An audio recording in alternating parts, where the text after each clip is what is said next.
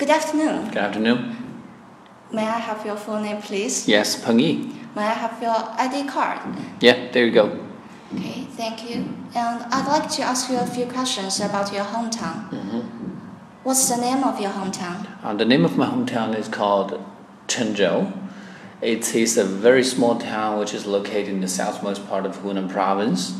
And I know this place like the back of my hand. How long have you been living there? Uh, over 20 years.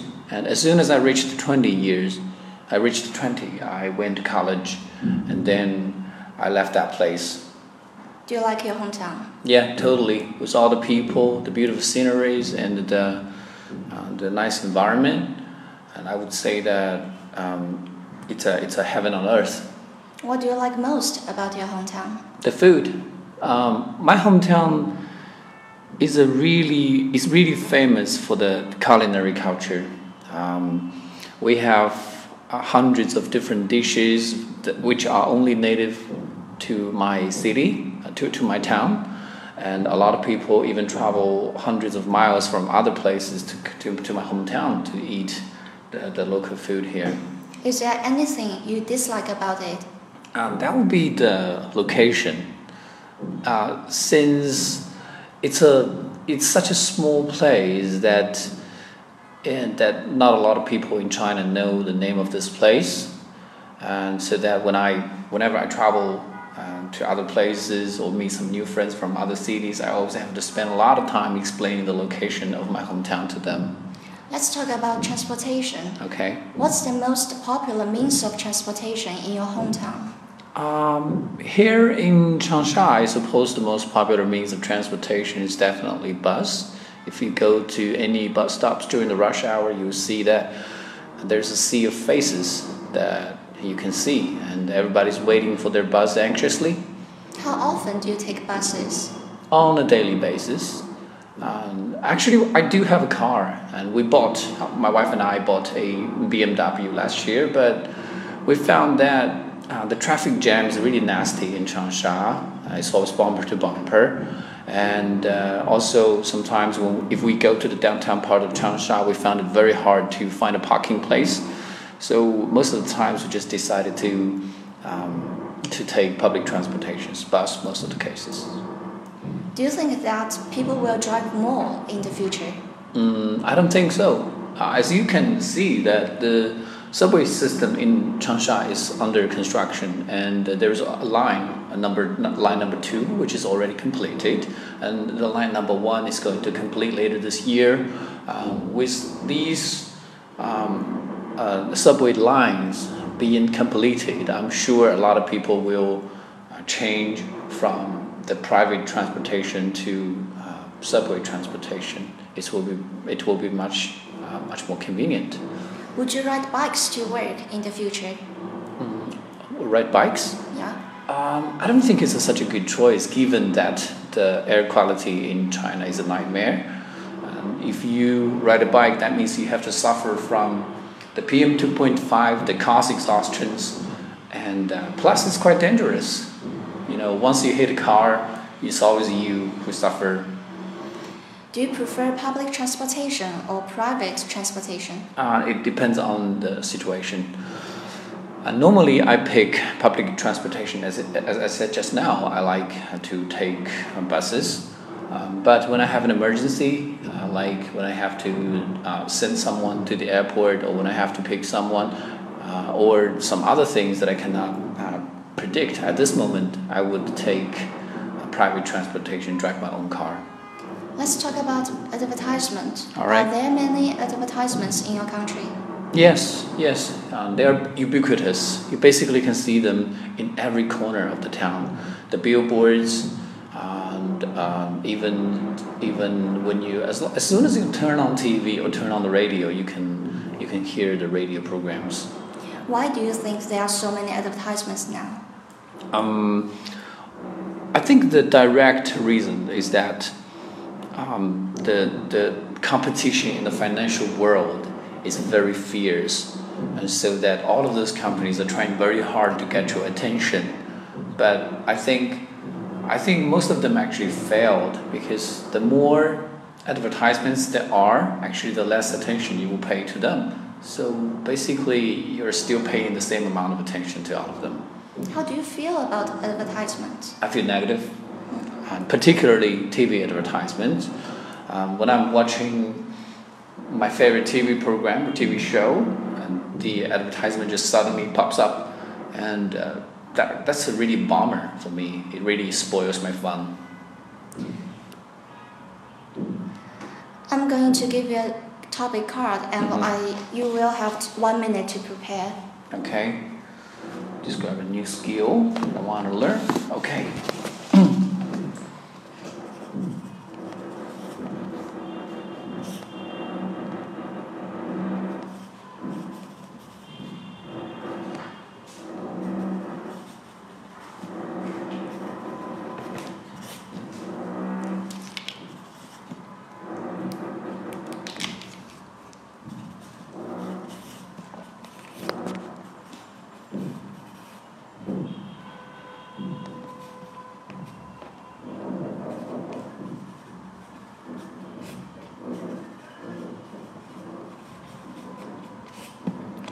Can start.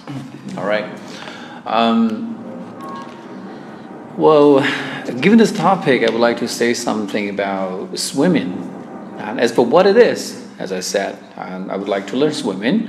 But to be specific, there are a lot of styles that I want to learn, um, including breaststroke, freestyle, backstroke, and uh, perhaps side stroke or butterfly stroke. I think they are really cool because I've seen many posters of swimmers uh, doing all those kind of strokes. As for how I'm gonna learn it, I think I will sign up in the swimming club because uh, many people, many many of my friends suggested that I can just learn it by myself, but I prefer to learn it from a professional coach um, because in this way you learn it, um, you learn the gesture better, and um, and you you will look better uh, with all the standard moves, and. Uh, when it comes to uh, why I want to learn it, there are actually a couple of reasons. First of all, um, I don't like the feeling of being mocked at when I go to some beaches with my wife. And every year I travel to a coastal city with my wife, and we also like to play um, on the beach. But um, my wife is a good swimmer, so whenever she's in the water, she will uh, turn around and laugh at me, and that make me really embarrassed. So I don't want to experience that anymore. Secondly, swimming itself is a is a survival skill, and you. Uh, there, there, there are many occasions that you can save your own lives when there is a flood or some other dangerous situations. And last but not least, it's a great way to lose weight for people because the heat will take away, because uh, the water will take away the heat that is generated by your body and burn a lot of calories. So in that way, uh, people's weight can reduce dramatically. Thank you. Right? Do you think boys and girls should learn the same skills? No, I don't think so.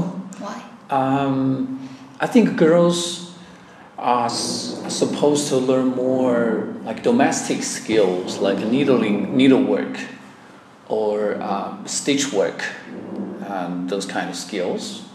Um, I'm not saying they should learn that, but they are usually better than that, and better than boys in those areas, because their hands-on hands-on abilities are much stronger than boys. But girls, on uh, boys, on the other hand, are very hyperactive.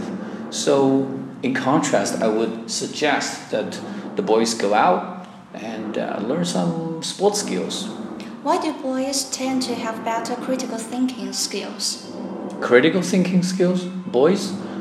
Um, this is also a very tricky question. I suppose this has something to do with the personality of boys and girls. And over the over the millions of years of involvement, you will see that men have developed a kind of a rational thinking, uh, whilst uh, women tend to have a very sentimental mindset, and they trust their feelings, but men usually don't trust feelings; they only trust the figures and facts. And I think that is the reason why boys or men are better at analyzing situations.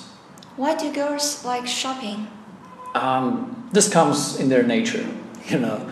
Uh, over, uh, like in ancient times, a long, long time ago, when people still live in caves, men and women have different labor distributions. Men go out and hunt, but on the other hand, women just stay at home and or they gather fruits from the local area. So they have developed this habit of uh, traveling in the nearby places slowly and picking and comparing between the fruits and vegetables in the local areas. And uh, as, as, time, as time goes by, uh, they no longer have to do such a thing, but their habit of going, going from one place to another and compare the product still, uh, still uh, kept in them. Do you like to learn new skills constantly? Mm, yes, yes.